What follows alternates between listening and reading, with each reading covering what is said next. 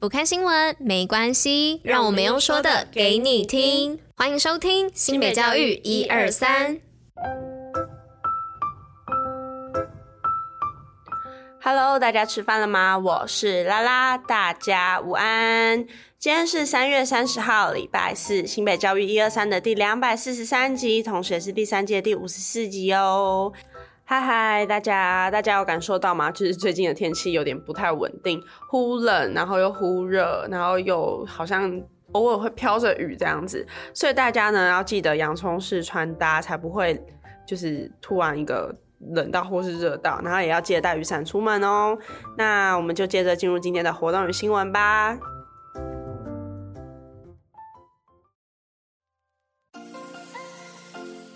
新品活动爆爆乐。好，那今天的活动要来报 Social Designer 二零二三青年永续社会设计挑战赛。你是否觉得永续常常沦为口号？你在乎社会又想发挥影响力？那这就是起身行动的时刻。青年局号召了深耕议题的组织行动者，提出五大问题，欢迎高中职大专生揪团组队接受挑战。一场专属于全台青年社会设计的实践，最高奖金还可以获得五万块新台币哦。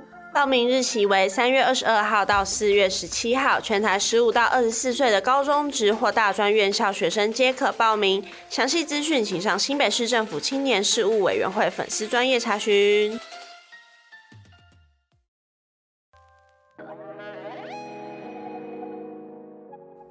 好，那今天的第一则新闻是新北教育局与日本 IU 大学签订培育跨域创新国际人才。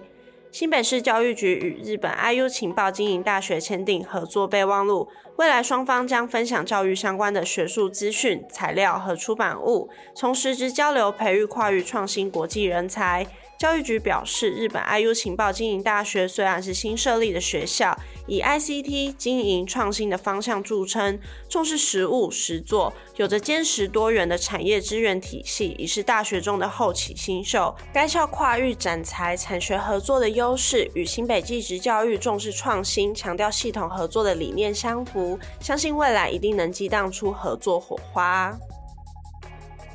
那今天的第二则新闻是复兴商工六十六周年校庆，师生美展秀上万件作品，以艺术设计名闻中外的复兴商工于日前举办师生美展，来庆祝该校六十六周年的校庆。全校以美工、广设、美术、室内设计等科老师及学生作品共同参与展览，呈现他们精湛技术及深厚的人文素养。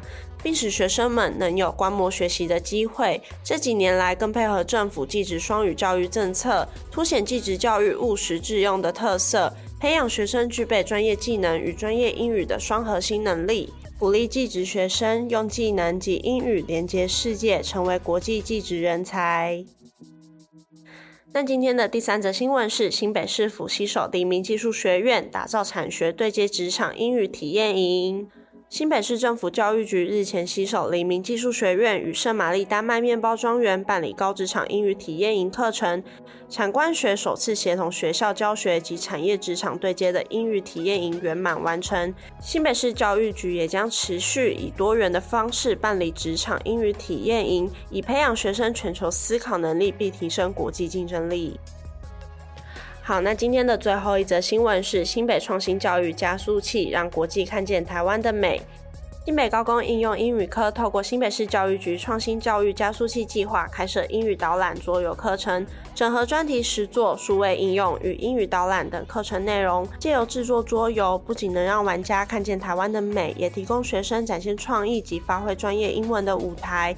学生从设计桌游、玩桌游的过程中，提升英语导览、科技应用能力，也进一步认识台湾的景点特色与文化。新北高工校长林清南特别感谢新北市教育局提供此计划，让学校有更多的资源发展特色课程，落实国际化与在地化。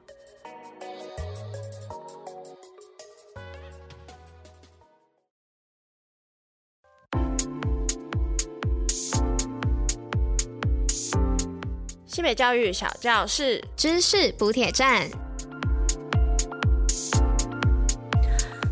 好，那今天的知识补铁站要来跟大家分享新疆到底有多大？快递见了都害怕。新疆的总面积达到一百六十六万平方公里，占中国的总面积六分之一哦。那新疆有多达四十二个火车站、二十二个机场，与八个国家相邻，光边境线就长达五千六百公里哦。那新疆东到西宽一千九百五十公里，南到北长一千五百五十公里。假设你从最东边的城市看完日落，再搭两个小时的飞机到最西边的城市，还可以再看一次日落哦。由此可见，新疆到底有多大了吧？那这里补充一下，新疆的吐鲁番是中国最炎热的地区，也是《西游记》中火焰山的场景。